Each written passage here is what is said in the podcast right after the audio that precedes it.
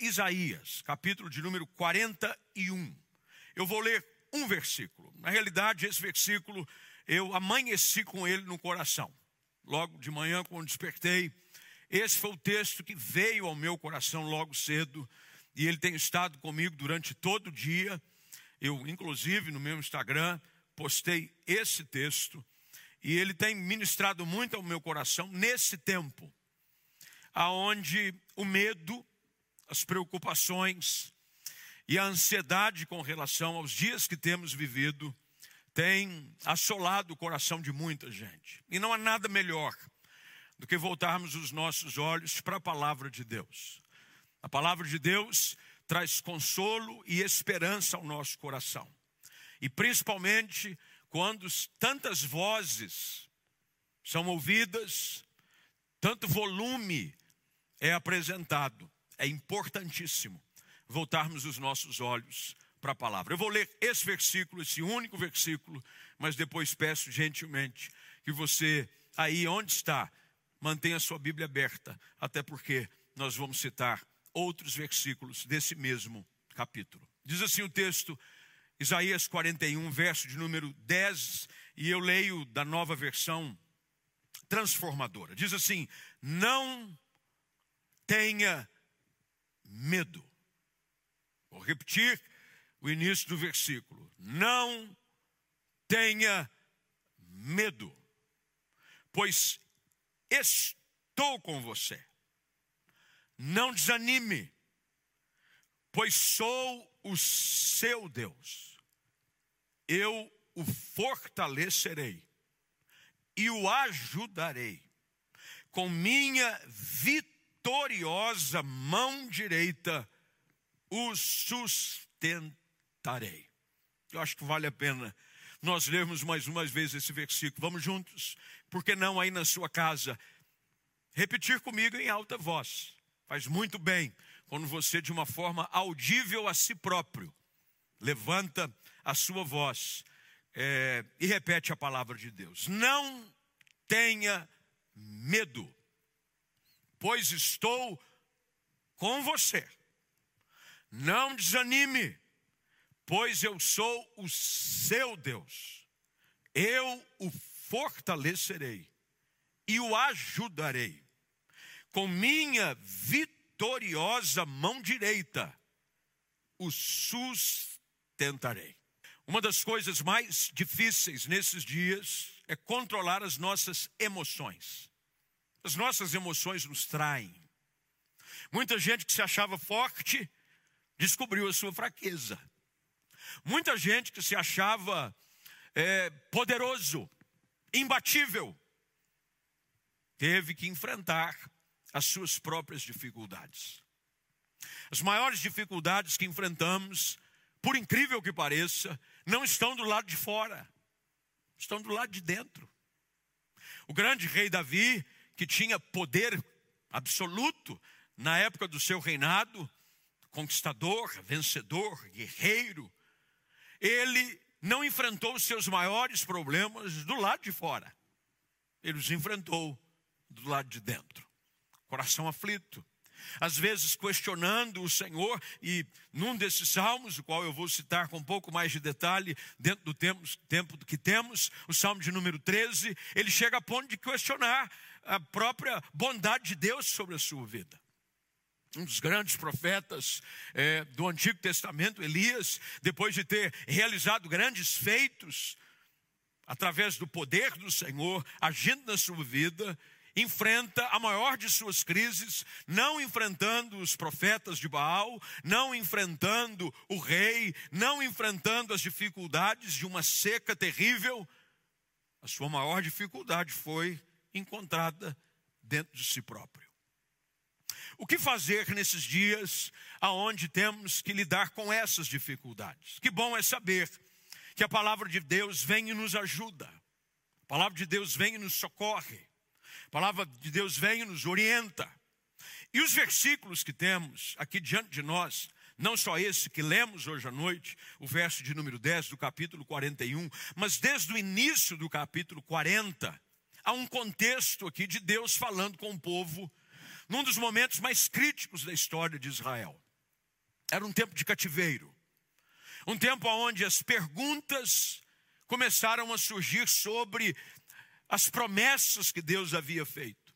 Será que elas vão se cumprir? Será que eu vou ver é, a bondade do Senhor realmente na terra dos viventes, como diz as Escrituras? E as perguntas que surgiram no coração do povo naquela ocasião, elas se repetem nos nossos dias. Tem gente se perguntando: como será é, o amanhã? E como diz o velho samba: como será o amanhã? Responda quem puder.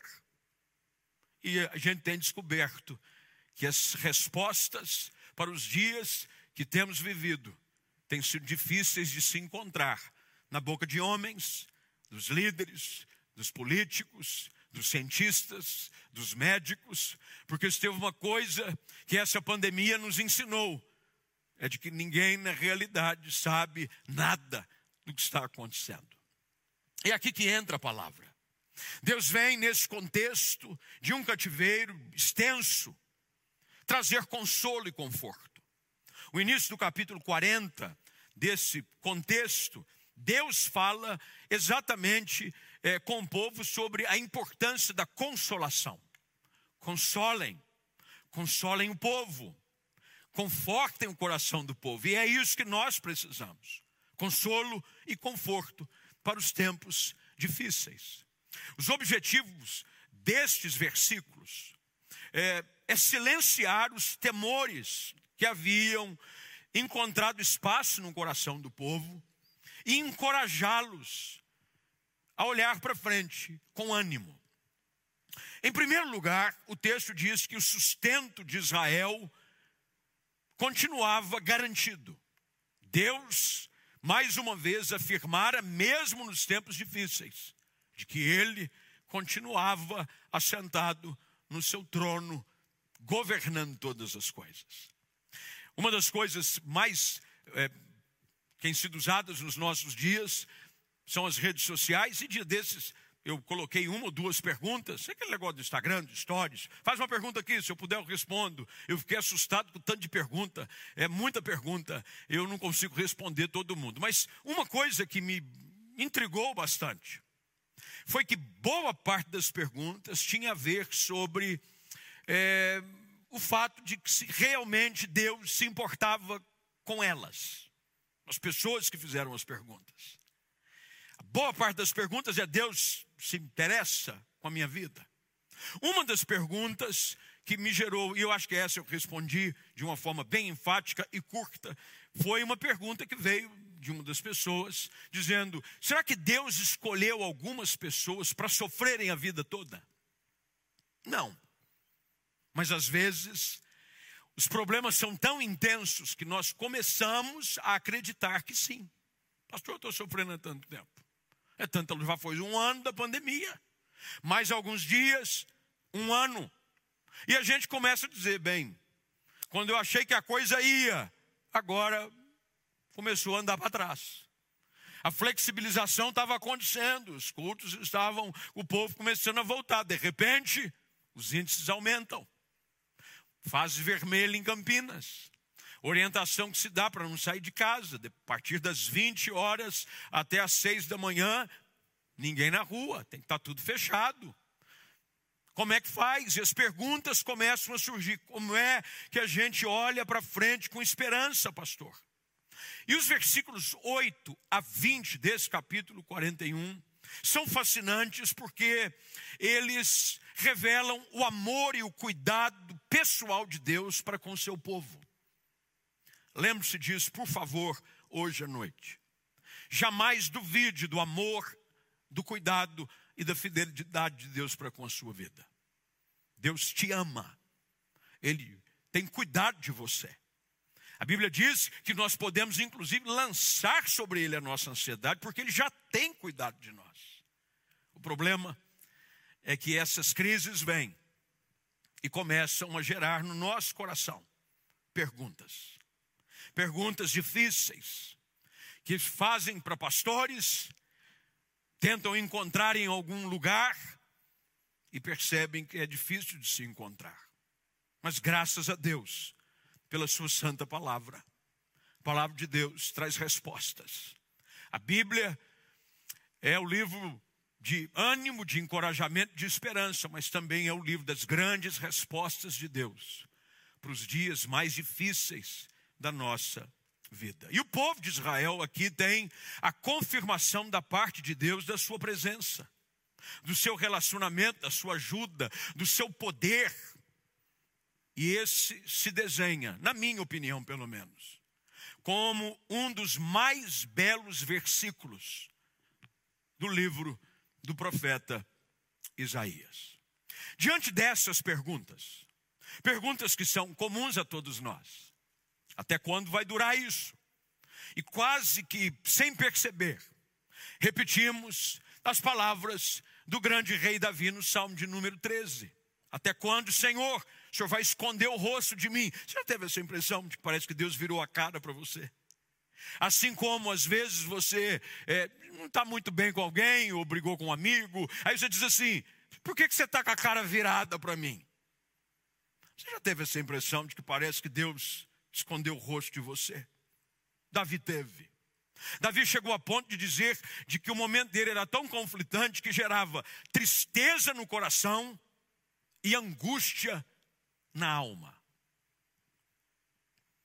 Davi afirma no Salmo de número 13 que a percepção que ele tinha era essa: até quando o inimigo terá vantagem sobre mim?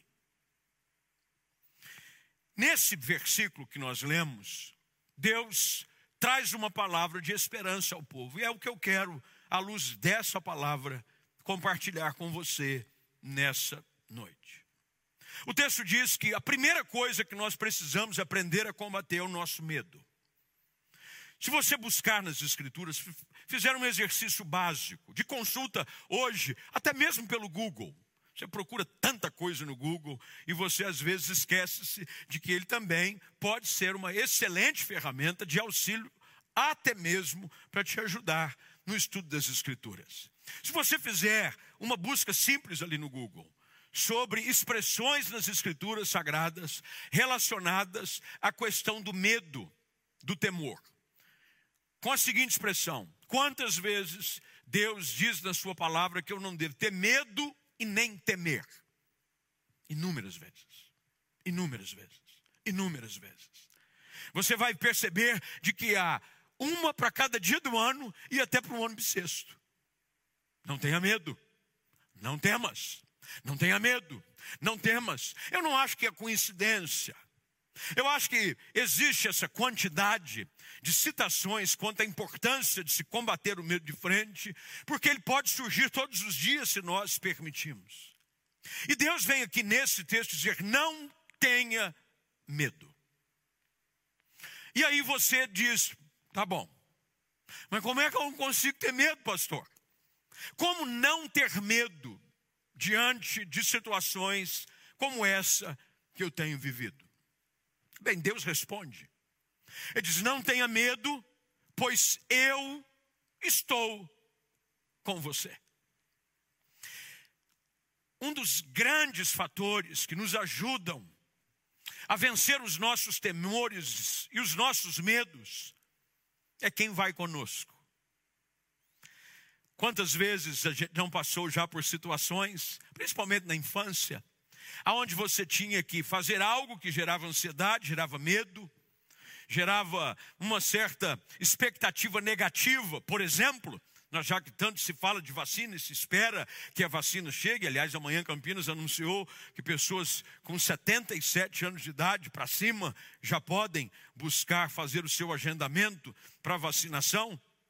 Mas quando crianças, se tinha uma coisa que eu tinha medo, é de agulha. Quase toda criança tem. Nenhuma criança fica feliz dizendo, graças a Deus, amanhã eu vou tomar uma injeção. E normalmente, quando essas situações surgiam, o que trazia uma certa segurança e tranquilidade é quem ia com você.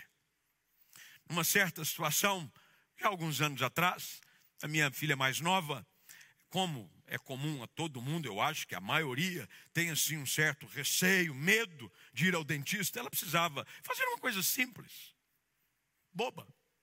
Mas ela tinha medo. Ah, não, é um dentista, criança, pequena, 5, 6 anos de idade, aquele trauma, não sei de onde, mas vê um barulho de motorzinho, aquele motorzinho que incomoda do dentista, aquele zunido que parece que entra dentro da alma da gente. E naturalmente se bloqueia. Eu não vou entrar, eu não entro, eu não sento na cadeira. E eu me lembro, assim, com muito carinho, de que ela dizia assim: Eu só entro se o papai entrar comigo. Eu só entro se o papai segurar na minha mão. E lá fui eu. Entrei, sentei-me ao lado da cadeira, a profissional gentil, muito paciente, ao lado, tentando acalmá-la, e eu segurava na mão da minha filha, dizendo: Fica tranquilo, filha, fica tranquilo, vai passar. Não vai acontecer nada, é só um barulhinho. A minha presença naquele ambiente, para minha filha, trazia mais calma e segurança. Deus está dizendo ao povo, Deus está dizendo a nós: não tenha medo, porque a minha presença é com você. Não tenha medo, porque eu estou com você. O que nos ajuda a enfrentar as lutas da vida é saber de que nunca estamos sozinhos. Há um velho hino que cantávamos na igreja, é, e eu cresci ouvindo essas canções, que dizia: Nunca estou sozinho, Cristo vai comigo é meu companheiro e meu protetor. Eu não estou sozinho. Jesus deixa essa promessa para com seus discípulos, talvez tomados por um certo temor com relação aos dias que viriam pela frente. Até então, três anos e meio, Jesus ao lado deles. Qualquer problema, Jesus resolvia. Enfermidade, ele curava.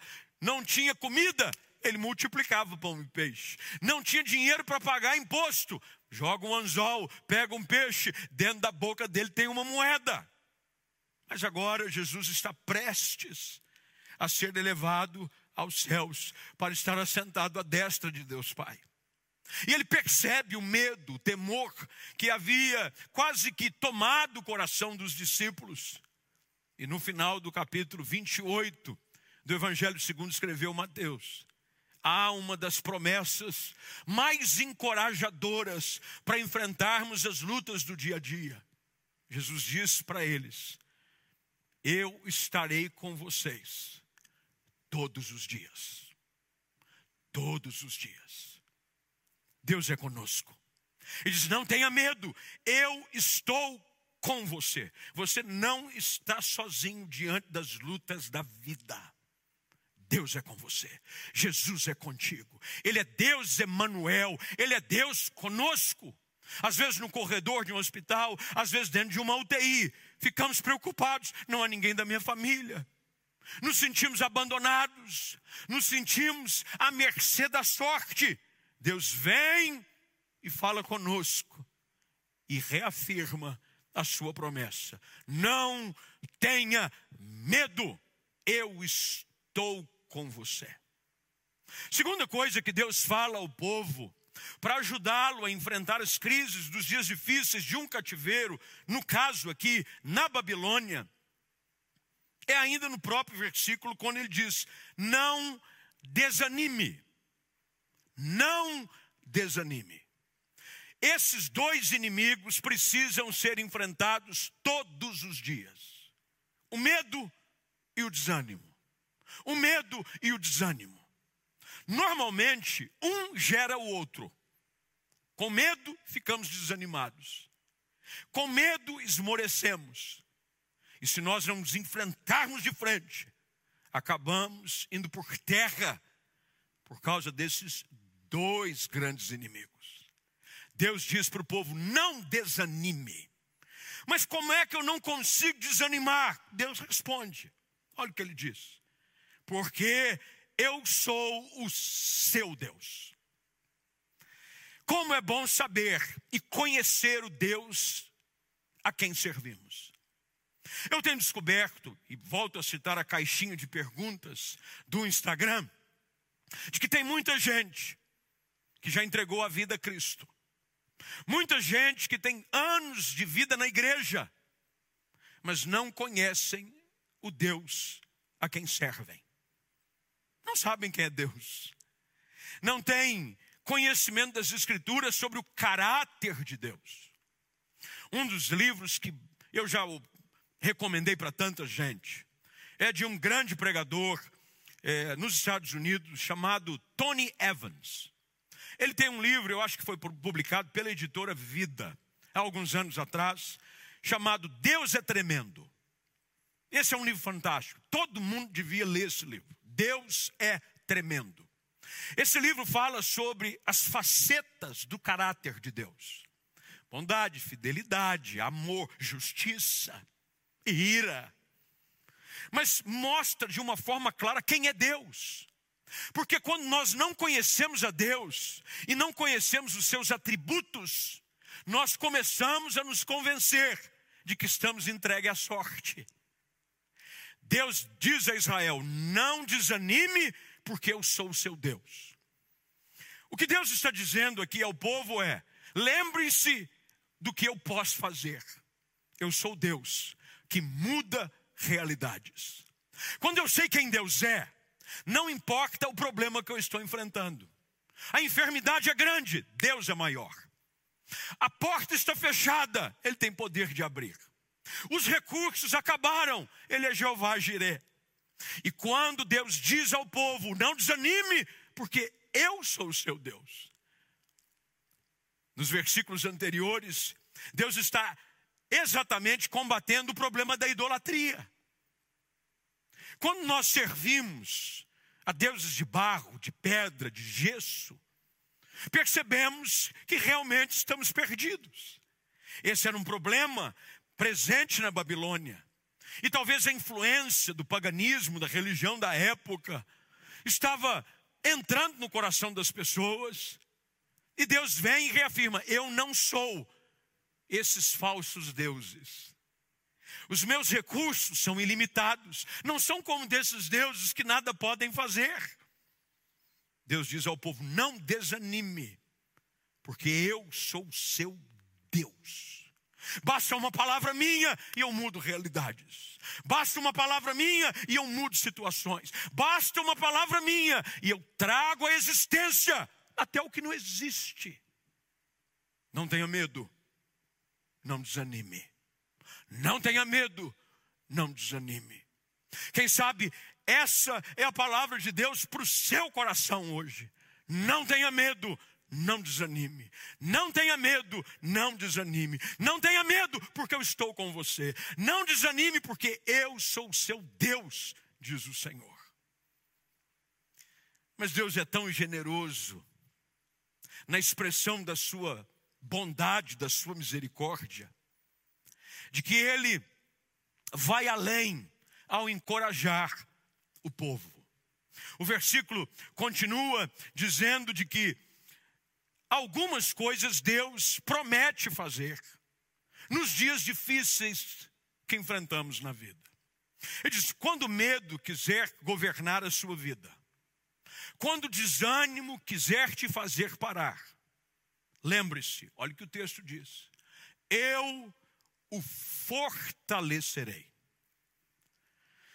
No capítulo anterior, Lembre-se, isso faz parte de um conjunto no qual Deus está falando, no contexto, há uma realidade do povo do cativeiro babilônico, há uma expressão, e esse versículo é muito citado e conhecido talvez por você que nos acompanha, o verso de número 29 do capítulo 40. Quando ele diz: Eu dou força ao cansado e eu revigoro o fraco. Dou forças ao cansado revigoro, dou vigor ao fraco.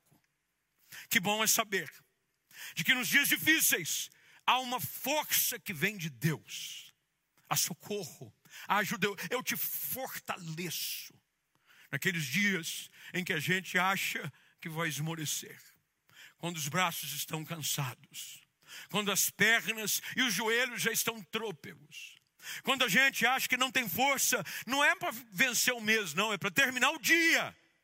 Deus vem e diz: Eu te fortaleço.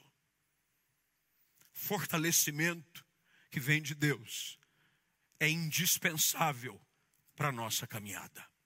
Há um Deus que nos fortalece. De onde vem essa força? Vem do trono de Deus. Mas quais são os recursos que Deus usa? Assim como você vai numa academia, você, porque eu não sou muito fã, mas você que vai na academia, você não entra na academia e diz, bem, eu estou no ambiente da academia, e no ambiente da academia os meus músculos vão se desenvolver. Não. Eu já me aventurei por esse caminho algumas vezes e já tentei retomar outras tantas, mas quem sabe eu ainda consigo. Quando você entra numa academia, e esse talvez seja o mais prático de todos os exemplos, há vários é, aparelhos. O que faz de uma academia são os seus aparelhos. Tem aparelhos para o bíceps, aparelhos para o tríceps, há aparelho para o peito, para as costas, há aparelhos para as pernas. O fortalecimento que todos buscam encontrar na academia, fortalecer a musculatura. Ele vai acontecer se você seguir é, um, um, uma jornada de exercícios. Normalmente é assim que se faz na academia. Você entra, vem um professor, vem um personal, e ele prepara aquilo que se chama: eu vou montar o seu treino. Só de falar essa palavra eu já arrepiei. Montar o treino.